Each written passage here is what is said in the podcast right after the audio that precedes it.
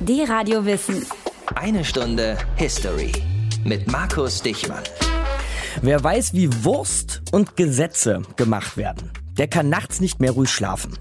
Das soll der olle Reichskanzler Otto von Bismarck gesagt haben. Und das, meine Lieben, verrät uns zwei Dinge. A. Wurst muss schon im 19. Jahrhundert eine echte Sauerei gewesen sein. Und B. haben Bismarck und seine Zeitgenossen in Berlin des 19. Jahrhunderts Gesetze ausgekegelt, an denen eben auch so einiges eine Sauerei war. Oder ist. Eines zum Beispiel, das wir uns heute genauer anschauen wollen in der einen Stunde History, ist aus dem Reichsstrafgesetzbuch, später Strafgesetzbuch der Bundesrepublik Deutschland, der Paragraph 175. Paragraph 175, der die Ausübung von Homosexualität strafbar machte. Eingeführt 1872, abgeschafft erst 1994, vergessen noch heute nicht. Aus den prallgefüllten Schatzkammern der Menschheitsgeschichte. Euer D-Radio Wissenhistoriker Dr. Matthias von Hellfeld. 1872, Matthias, grüß dich. Hi. Da taucht dieser Paragraph 175 also auf, steht drin im Strafgesetzbuch des gerade frisch gegründeten Deutschen Kaiserreichs. Und wie sich das gehörte, wollte man das eben nicht haben bei den strammen Preußen mit den queeren Jungs. Also sowas wie ein Schwulengesetz, wenn ich das mal so grausam benennen darf. Haben sich aber nicht die Preußen ausgedacht. Nee, ganz bestimmt nicht. Wenn man jetzt mal absieht von irgendwelchen Bibelstellen, in denen es gegen die Lustknaben oder die Unzüchtigen geht, dann dürfte vermutlich jedenfalls Kaiser Karl V. den sehr zweifelhaften Ruhm ernten, der erste Regent gewesen zu sein, der diesen Paragraphen in Gesetzesform gegossen hat. In der Constitutio Criminalis Carolina stand seit 1532 im Paragraphen 116, dass wenn, Zitat, Mann mit Mann und Frau mit Frau Unzucht treiben, sie das Leben verwirkt haben, man soll sie nach allgemeiner Gewohnheit mit dem Feuer vom Leben zum Tod richten. Schöne Formulierung. Nach allgemeiner Gewohnheit mit dem Feuer vom Leben zum Tode richten. Das landete dann so auch in späteren Gesetzbüchern. Nicht wörtlich, aber natürlich dem Sinne nach schon. 1794 wurde in Preußen das allgemeine Landrecht eingeführt, in dem aus der Todesstrafe dann eine Gefängnisstrafe wurde. Im Zuge der Ausweitung Napoleons wurde das französische Strafrecht in einige linksrheinische Gebiete exportiert. Damit stand Homosexualität nur noch in Anführungsstrichen unter Strafe, wenn Rechte Dritter betroffen waren. Einvernehmlicher Sex zwischen Männern und natürlich auch zwischen Frauen war damit straffrei. Trotzdem am Ende irgendwie nur eine kurze Episode. Man hätte es doch einfach so lassen können. Warum nicht? Ja, das ist eine wirklich sehr, sehr berechtigte Frage. Nach dem Sieg im Deutsch-Französischen Krieg 1870 wurde das Deutsche Kaiserreich gegründet. Das gab sich moralisch natürlich konservativ und wollte dem angeblichen Rechtsempfinden der deutschen Bevölkerung Rechnung tragen. Otto von Bismarck, den du eben schon zitiert hast, Jawohl. der sagte 1870 im Deutschen Reichstag, dass man Handlungen nicht straffrei erklären könne, wenn, Zitat, diese in der öffentlichen Meinung als strafwürdige gelten. Das Damit- heißt, wenn die Leute denken, das muss bestraft werden, dann muss es auch so sein. So hat er das gesagt. Damit war dann aus heutiger Sicht der Salto rückwärts vollzogen und der Grundstein gelegt für mehr als 120 Jahre Verfolgung, Mord und Totschlag an Homosexuellen. Am schlimmsten wüteten die Homophoben während des Dritten Reiches, wo der Paragraph 175 auch noch anderweitig herangezogen wurde, besonders perfide. Wenn man nämlich einer missliebigen Person nichts nachweisen konnte, dann wurde halt der Vorwurf des Verstoßes gegen den Paragraphen 175 erhoben. Dagegen konnte sich der Beklagte dann wirklich schwer verteidigen. D-Radio Wissen hier, die eine Stunde History, den Paragraphen 175 gehen wir heute durch. D-Radio Wissen. Paragraph 175 Strafgesetzbuch. Das ist eine Zahl, eine juristische Kennziffer, um schnell zu wissen, worum es geht und schnell handeln und vor allem auch verhandeln zu können, weil eben eine Straftat vorliegt. Dieser Paragraph ist unser Thema heute in eine Stunde History, der Paragraph, der homosexuelle Liebe strafbar gemacht hat. Das klingt schon realer, oder? Schwul sein, lesbisch sein war illegal und vollkommen real wird dieser Paragraph durch die Geschichte von Wolfgang Lauinger. Wolfgang Lauinger wird 1918 geboren. Die Mutter ist Christin, der Vater Jude. Er wächst in Frankfurt am Main auf. In einem Interview mit über 90 Jahren bleibt er vage darüber, wann und wo er angefangen hat, sein Schwulsein auszuleben. Er erzählt, dass es damals eigentlich keine große Sache war, wenn zwei Männer sich zueinander hingezogen fühlten. Er schildert es so. Niemals hat in den Jugendgruppen oder in der Schule jemand schlecht geredet und gesagt, der oder der ist schwul. Vielleicht vergoldeter Rückblick auf die eigene Jugend. Vielleicht aber tatsächlich Ausdruck der zunehmend liberalen Einstellung gegenüber Homosexualität in der Weimarer Republik. diesen Krieg zu beginnen und nicht zu ruhen, bis endlich diese Erscheinung aus dem deutschen Leben beseitigt sein würde. 1933, da ist Wolfgang 15 Jahre alt, wird Adolf Hitler zum Reichskanzler ernannt. Und der Paragraph 175 wird verschärft. Von nun an zählen schon anzügliche Blicke zwischen Männern als strafbar. Als sogenannter Halbjude wird Lauinger nach kurzer Zeit aus der Wehrmacht entlassen. Er schließt sich in Frankfurt einer Gruppe von Jugendlichen an, die die damals verbotene Swingmusik hören und sich damit als staatszersetzend verdächtig machen. Für Wolfgang und seine Freunde beginnt eine Zeit der Schikane und willkürlichen Verfolgung. Einer der Jugendlichen wird verhaftet und wochenlang gefoltert. Er soll gestehen, dass Wolfgang schwul ist. Damit hätte man den vermeintlichen Staatsgegner ins KZ bringen können. Doch der Freund schweigt und wird wieder freigelassen. Später wird Lauinger wegen etwas anderem verurteilt. Wegen Glücksspiel und dem Besitz von einem Stück Leder. Verurteilt im Namen des Volkes. Nach sieben Monaten kommt Wolfgang wieder frei. Aus Angst vor weiterer Verfolgung taucht er unter.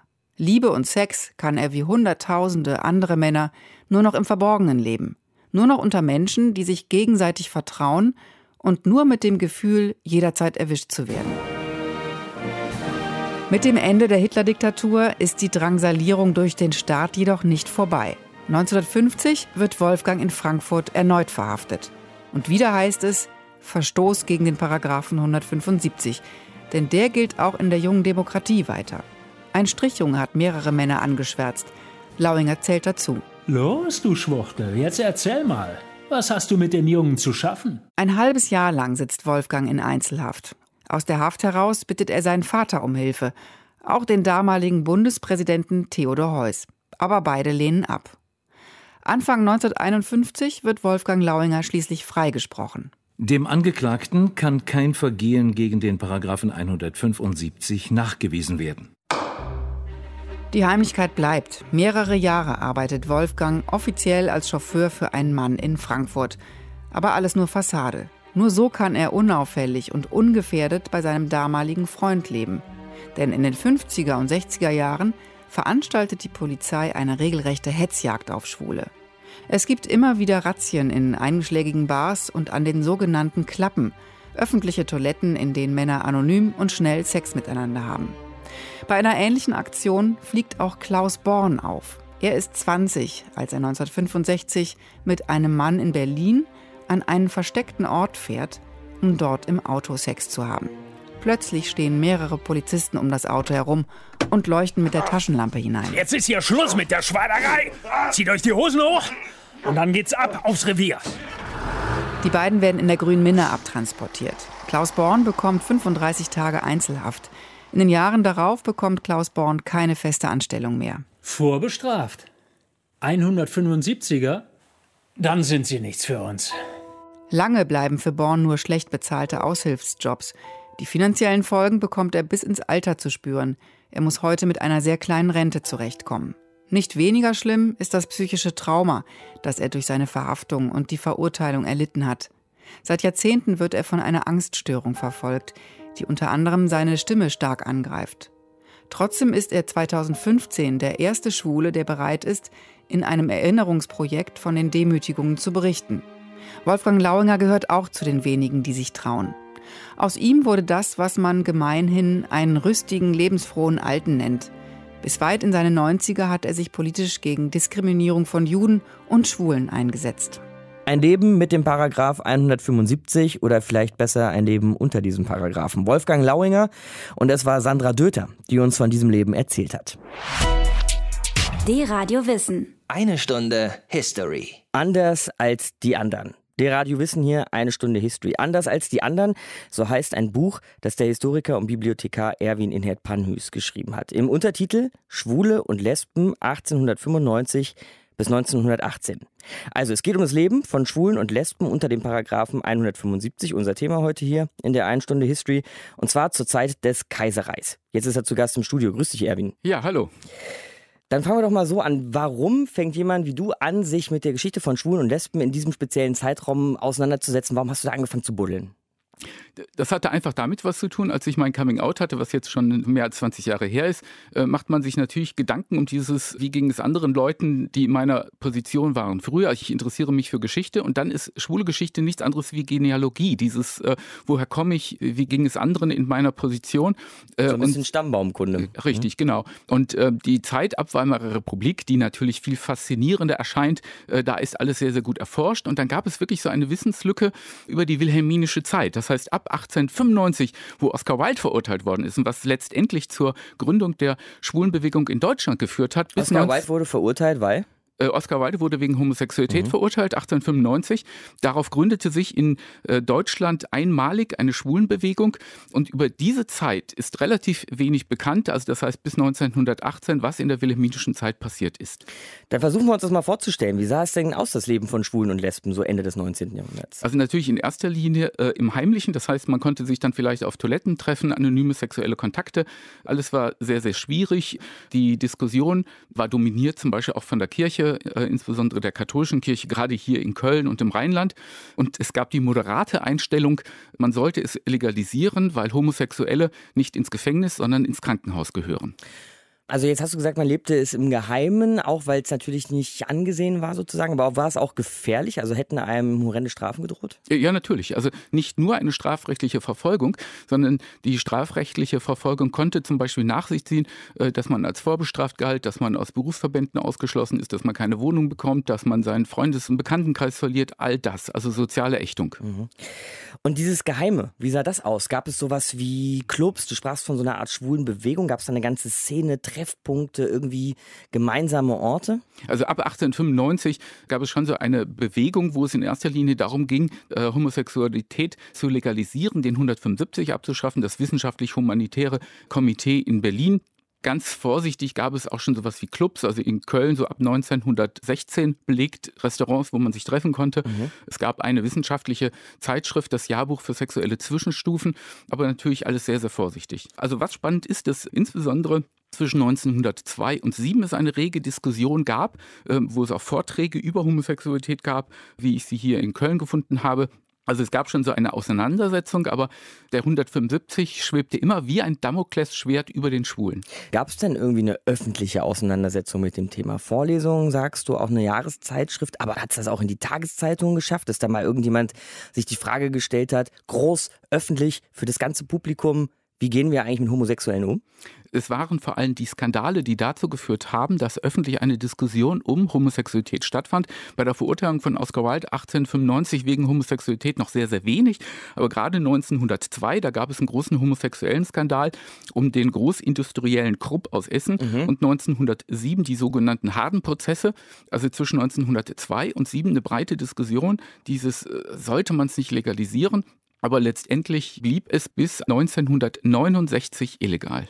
Das heißt aber, diese Diskussion ging schon in die Richtung, sollen wir es legalisieren oder nicht und war nicht eine reine Verurteilung von Homosexuellen. Genau, seitdem es eine Spulenbewegung gibt, mhm. also 1896, war das Hauptanliegen der Spulenbewegung die Streichung des 175, eine rechtliche Gleichstellung mit Heterosexuellen. Und mehr als 120 Jahre lang musste man dafür kämpfen, äh, bis im Zuge der Wiedervereinigung 1994 äh, dieser Schandparagraph endlich auf dem Müllhaufen der Geschichte landete.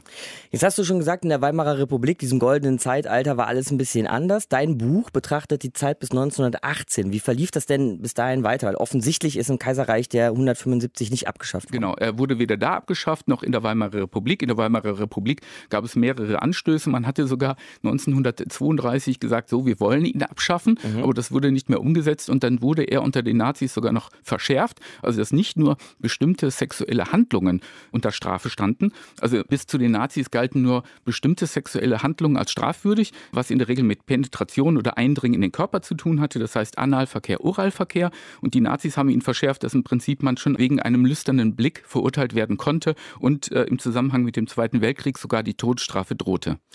In der Zwischenzeit, in der Weimarer Republik allerdings, da ging man dann doch etwas liberaler mit dem Thema um, oder nicht?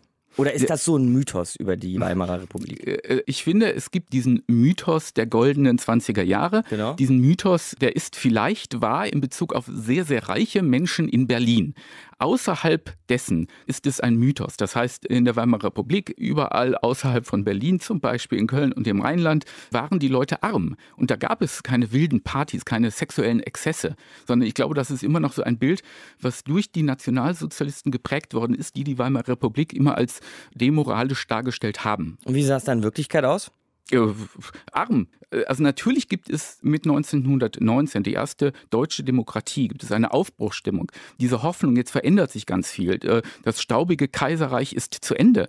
Aber letztendlich hat es für Schwule keine signifikante Veränderung gebracht sagt Erwin Inhert Panhüs hier in der 1 Stunde History. Er hat ein Buch geschrieben mit dem Titel Anders als die anderen, Schwule und Lesben 1895 bis 1918 und in diese Zeit hat er uns gerade mitgenommen. Danke dir, Erwin. Ja, bitteschön.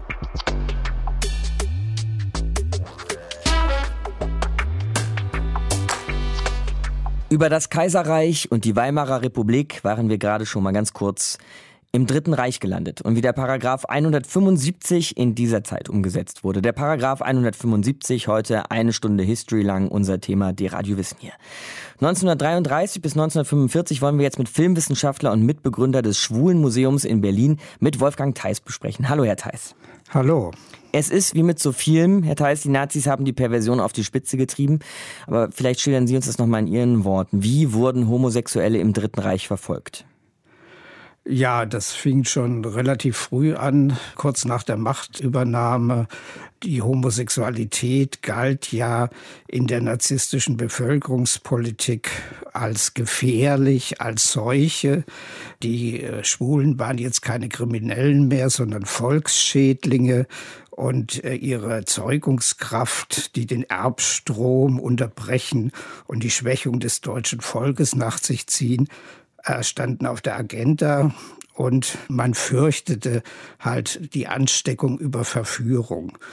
Und deshalb gab es dann nach, der, nach dem Röhmputsch 34 so die ersten Anschwellungen der Schwulenverfolgung, nachdem 35 der Paragraph verschärft wurde, also nicht mehr wieder natürliche Unzucht, also beischlafähnliche Handlungen stand da im Gesetz, sondern einfach nur Unzucht. Das erweiterte das Spektrum der möglichen Bestrafung erheblich. Und dadurch kam es ab 35, 36, 37 zu extremen Steigerungen der Verfolgung von Homosexuellen. Was heißt denn genau Verfolgung? Reden wir da auch wirklich von Staatsterror, von Polizeirazzien? Reden wir von Denunzierung und Verleumdung von Leuten, die angeschwärzt wurden? Wie sah das aus damals? Es ist von allem etwas. Also natürlich haben sich da auch noch Rudimente rechtsstaatlicher Verfahren erhalten. Nicht alle Homosexuelle, die angeklagt wurden, äh, wurden gleich von der Gestapo abgeführt oder von der SS oder SA verhaftet, sondern es gab gab so gewisse Rechtsstaatlichkeit, die bestand. Also die Gerichte richteten noch nach äh, Recht und Gesetz. Daneben gab es natürlich Terror. Und äh, dieser Terror war aber auch nicht flächendeckend. Es gab auch Möglichkeiten, sich im Nationalsozialismus, wenn man seine Homosexualität unter der Decke hielt, einzurichten. Es gab aber auch die Denunziation von den Volksgenossen. Also es war ein milder Misch von allen. Mhm. Wir haben hier vorhin auch schon mal gehört, dass Paragraph 175 auch so, naja, sagen wir, beliebig ausgeweitet wurde, um einfach jeden, der auf der Abschussliste stand, zu diffamieren. Wie lief das ab? Es gab Versuche, äh, missliebige Personen dadurch anzuschwärzen. Also es gab einen Prozess im Jahr 36, 38, die sogenannten Klosterprozesse, die sich gegen die katholische Kirche richtete. Und da war das natürlich ein Anklagepunkt, der da prominent besetzt wurde und der sicherlich nicht immer zutraf. Welche Strafe drohte denn eigentlich? Also nach dem Gesetz zwischen sechs Monaten und zehn Jahren. Also das war die Spanne. Mhm. In der Regel bewegte sich das zwischen drei und sechs Jahre. Und kann man nachverfolgen, wie oft Prozesse stattgefunden haben und wie oft äh, also Urteile Verurteilungen ja. weiß man ungefähr, das sind 50.000 in der Zeit. 50.000. Mhm. Dazu gab es dann natürlich die Anordnung, dass Gewohnheitsverbrecher, also Mehrfachtäter, im Grunde genommen sofort in Polizeigewahrsam, sprich KZ, eingeführt werden sollten. Und die Zahl der im KZ äh, verbrachten schwankt zwischen 10.000 und 15.000. Also genau weiß man das nicht. Zwischen 10.000 und 15.000 Männer sind ins KZ verbracht worden, zum Teil auch ohne gerichtliche Verfügung. Wenn es bis zur Tötung im KZ ging, dann nehme ich an, wurde die Homosexualität irgendwie auch in diese arisch, rassisch, nationalistisch kranke Ideologie reingewirkt, dass sie irgendwie was Abartiges sei. Ja, ja, sie galt als Schädigung am Volkskörper. Und am Anfang hat man noch auf äh, Behandlung gesetzt, weil ja viele der Homosexuelle arische Volksgenossen waren und man natürlich das arische Blut erhalten wollte. Und wenn die Leute dann zum Teil nachweisen mussten, dass im Bordell einen heterosexuellen Geschlechtsverkehr zustande brachten, konnten sie wieder in die Freiheit entlassen werden. Viele Homosexuelle haben dann in der Zeit auch geheiratet. Das war ein mögliches Mittel, um aus der Verfolgung sich zurückzuziehen, denn so weit dachten die Nazis nicht. Das galt als äh, Besserung. 50.000 Urteile nach Paragraph 175, 15.000 Homosexuelle, die in Konzentrationslagern gelandet sind. Herr Theis, ist das denn in den Jahren nach 45, in den jungen Jahren der Bundesrepublik dann irgendwie aufgearbeitet worden? Im Gegenteil, in den 50er Jahren gab es ja einige Landgerichte, die auf Aufhebung dieses Paragraphen gedrängt haben und das Bundesverfassungsgericht hat jeweils bestätigt, dass dieser Paragraph kein nationalsozialistisches Gedankengut sei, sondern das gesunde Volksempfinden schützt. Und es gab in den 50er Jahren keine. Im Gegenteil, wenn man als Schwuler äh, seine Verfolgung einklagte, dann outete man sich gleichzeitig als Krimineller. Also das war überhaupt unvorstellbar, dass man das überhaupt tat. Nur einige wenige haben das versucht und sind dabei kläglich gescheitert. In Berlin steht das Schwule Museum, das ich euch auf jeden Fall mal für einen Besuch ans Herz legen würde. Mitbegründet wurde es von Wolfgang Theis, den ihr gerade in der Radio Wissen eine Stunde History gehört habt. Ich danke Ihnen, Herr Theis. Bitte. D-Radio Wissen. Eine Stunde History. Vom Kaiserreich durch die Weimarer Republik und das NS-Regime haben wir diesen Paragraphen 175 heute schon verfolgt. Markus Dichmann und Matthias von Hellfeld hier in der einen Stunde History. Matthias, abgeschafft wurde der Paragraph erst 1994 allerdings. Wie ging es denn nach der NS-Zeit in der Bundesrepublik weiter? Also man könnte jetzt einfach sagen, schlecht, und das wäre vermutlich noch untertrieben. Der Paragraph 175 blieb erhalten, weil die Rechtsprechung in der jungen Bundesrepublik in dieser Frage sich an das nationalsozialistische Recht anlehnte, so mhm. muss man das sagen. Zwischen 1950 und 1969 kam es zu mehr als 100.000 Ermittlungsverfahren. Wahnsinn, ja. Einen Fall werden wir gleich kennenlernen. Für die betroffenen Männer war das schweres Unrecht. Sie waren vorbestraft und sie konnten jederzeit diskriminiert werden, zum Beispiel am Arbeitsplatz. Trotzdem gab es aber im Laufe der Jahre und Jahrzehnte, muss man ja sagen, ein ähm, paar Entschärfungen in den Paragraphen. Zum Glück, muss man sagen, denn der Zustand, einen Menschen wegen seiner sexuellen Orientierung, für die er wirklich überhaupt nichts kann, zu verurteilen, dieser Zustand, der stieß immer mehr auf Unverständnis, im Übrigen auch bei einigen Richtern, die Bedenken hatten, nach diesem Paragraphen 175 zu verurteilen. Aufrechte Typen. 1969 wurde der Paragraph noch von der Großen Koalition unter dem CDU-Kanzler Kurt Georg Kiesinger reformiert. Strafbar war dann nur noch Sex zwischen Männern, wenn einer von den beiden unter 21 war, wenn es sich um Prostitution handelte oder ein Arbeitsverhältnis ausgenutzt wurde. Der nächste Schritt kam dann 1973, als das Strafbarkeitsalter auf 18 heruntergesetzt wurde. 1986 wurde dann ein Gesetzesantrag eingebracht, der die vollständige Streichung des Paragraphen vorsah, der aber wurde abgelehnt. Aber 1994 war es dann soweit. Wie kam es denn zur endgültigen Streichung von Paragraph 175? Da hat die deutsche Einheit wirklich segensreich geholfen, denn ah, ja. der Bundestag musste entscheiden, ob der Paragraph 175 auf die neuen Bundesländer ausgeweitet werden sollte oder ob man ihn schlicht streichen sollte. Das Problem war deshalb entstanden, weil die DDR 1988, also ein Jahr vor der Wende, in einem Strafänderungsgesetz die Homosexualität, Zitat, als Variante des Sexualverhaltens definierte. Deshalb, so das Gesetz weiter, stünden homosexuelle Männer nicht außerhalb der sozialistischen Gemeinschaft und die Bürgerrechte sind ihnen wie allen anderen Bürgern zu gewährleisten. Sehr fortschrittlich also. Mhm. Das bewog die Bundestagsabgeordneten dann dazu, den Paragraphen schlicht und ergreifend zu streichen und durch eine sehr viel bessere Regelung zu ersetzen. Denn nun wurde ein Schutzalter für alle von 14, in manchen Fällen von 16 Jahren festgelegt, unabhängig vom Geschlecht und der sexuellen Orientierung. Nachlesen kann man das jetzt im Paragraphen 176 des Strafgesetzbuches. Mal schauen, was für ein Erbe der Deutschen Demokratischen Republik. Der Paragraph 175. D-Radio Wissen. Eine Stunde History. 1994 dann war es endlich soweit. Der Paragraph 175, die Strafbarmachung von Homosexualität, dieser Paragraph wurde endlich gestrichen. Was damals und seitdem geschah, das besprechen wir jetzt noch mit dem Historiker, ehemaligen Lehrer und dem Autoren Gottfried Lorenz. Hallo, Herr Lorenz. Guten Tag, Herr Dichmann. Zunächst, Herr Lorenz, vielleicht eine persönliche Geschichte. Sie sind selbst einmal wegen Ihrer Homosexualität erpresst worden, in den 60ern war das, und haben dann auch juristische Hilfe und juristische Wege gesucht. Was ist genau damals geschehen?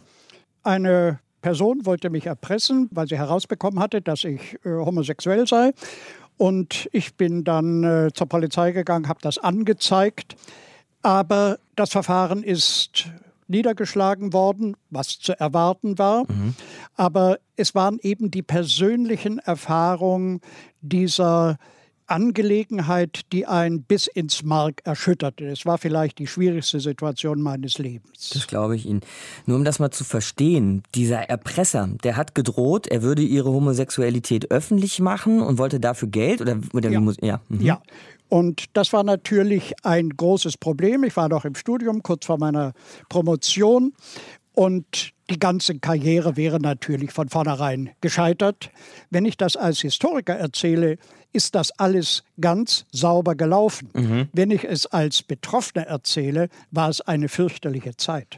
Und bedeutet also auch in den 60ern, da hätte die Homosexualität oder die öffentliche Bekanntmachung sozusagen oder das öffentliche Wissen, dass Sie homosexuell sind, das Ende Ihrer Karriere bedeutet. Ja.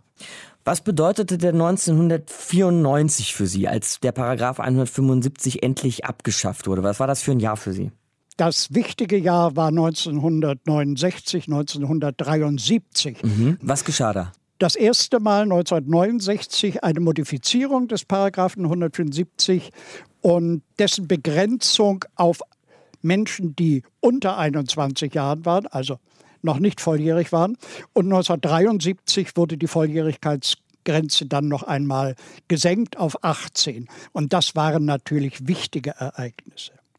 Was glauben Sie denn, welchen Weg sind wir seitdem gegangen? Seit den 60ern, seit den 70ern, vielleicht auch seit 94, was unseren Umgang mit Homosexualität angeht? Wir sind einen positiven Weg gegangen. Es gibt eine gewisse Toleranz, zum Teil auch eine gewisse Akzeptanz von Homosexualität. Man muss sich nicht mehr unbedingt verstecken. Aber viele meiner Generation haben sich durchaus noch nicht geoutet. Nach wie vor ist es schwierig, sich als Schwuler zu outen, wenn man ein junger Mensch ist. Die Vorstellung, es sei alles wunderbar heute, teile ich nicht. Warum? Was für Ressentiments gibt es da noch und wo finden wir die? Wir finden sie in der ganzen Gesellschaft. Und es gibt viele Menschen, dazu gehöre ich auch, die sagen, die Toleranz nimmt in gewisser Weise sogar ab. Und sie nimmt auf jeden Fall ab, je weiter Homosexualität an einen Menschen herankommt. Wenn ich weiß, dass der Sprössling einer weitläufigen Bekannten schwul ist, kümmert mich das gar nicht. Wenn ich aber merke, mein eigener Sohn sei schwul, dann sieht das völlig anders aus. Je näher etwas an mich herankommt, desto betroffener bin ich. Es gibt eben ein Drittel, das Männer ablehnt, die sich in der Öffentlichkeit küssen und das als eklig empfinden. Es gibt eben 40 Prozent etwa, die meinen, Schwule sollen nicht so viel Gewese um ihre Sexualität machen und so weiter und so weiter.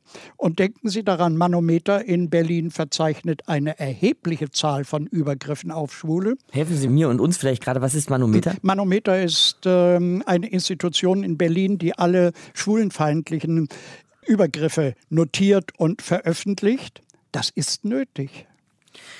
Was kann man denn, Herr Lorenz, gegen Homophobie, gegen so Ressentiments, wie Sie sagen, die überall sind, in der Bevölkerung verankert, was kann man denn da machen? Das eine ist sicher aufzuklären, das andere auch mutig auf irgendwelche dümmlichen Witze zu reagieren.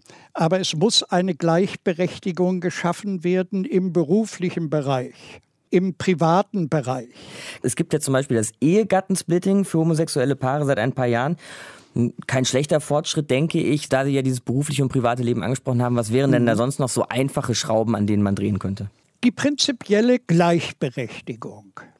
Das heißt, als Ehe, als Adoptionsmöglichkeit, im Steuerrecht, aber bitte jetzt nicht nur für Schwulen und Lesben, sondern darüber hinaus auch die rechtliche Akzeptanz aller heteronormativen und schwulen und lesbischen Lebensformen. Es gibt ja nicht nur die schwule Ehe. Es gibt ja auch ganz andere Lebensformen. Das Einzige, was als Grenze gilt, sind strafrechtliche Bestimmungen.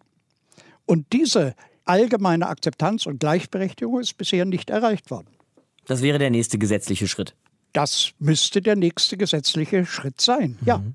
Sagt Gottfried Lorenz hier in die Radio Wissen eine Stunde History. Wir sprechen über den Paragraph 175 und was vor allem seit seiner Abschaffung hier in Deutschland so geschehen ist. Ich danke Ihnen, Herr Lorenz. Bitteschön.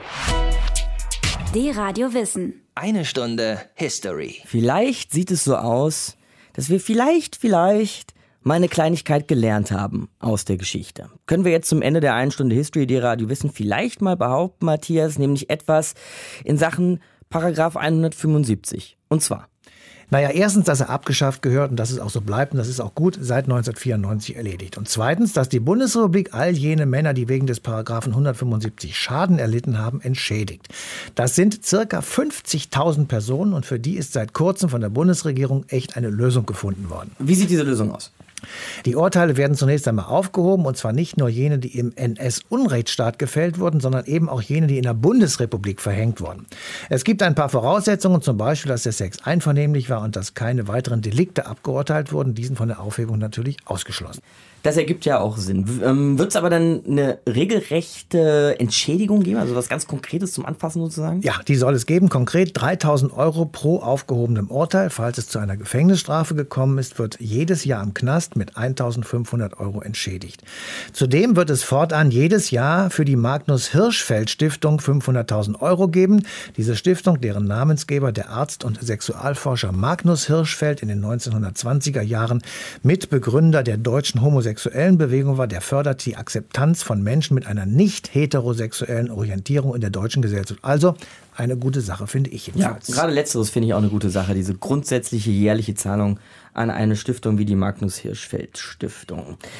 Haben wir also was gelernt, Matthias, ja, ich, aus der Geschichte? Also ich würde sagen, auf jeden Fall, zumal man sich die Begründung der Bundesregierung für dieses Entschädigungsgesetz mal vor Augen führen sollte. Der Justizminister hat gesagt, Zitat, diese Schandtaten des Rechtsstaates werden wir niemals wieder ganz beseitigen können, aber wir wollen die Opfer rehabilitieren.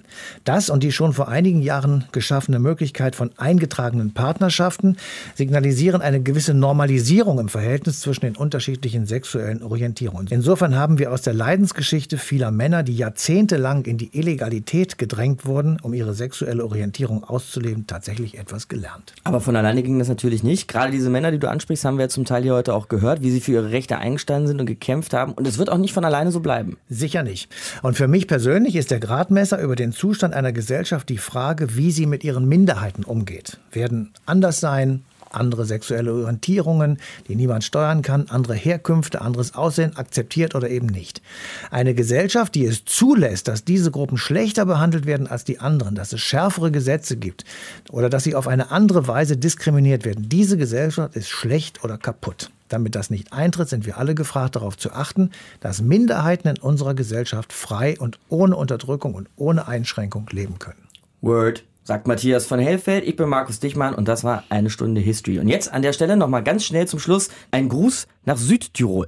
Da habe ich mir sagen lassen, sind wir von der Radio Wissen seit neuestem gut hörbar und werden gern gehört. Also machen wir mal Folgendes. Wir schauen uns auch mal diese verflixt interessante und tief europäische Geschichte Südtirols an. Vor 250 Jahren wird nämlich ein gewisser Andreas Hofer geboren. Ein Rebell, ein Volksheld, ein vielleicht auch verklärter Nationalheld. Was war das für ein Typ? Nächste Woche. Bis dahin, Baba. D-Radio Wissen, eine Stunde History. Jeden Sonntag von 19 bis 20 Uhr. Mehr auf dradiowissen.de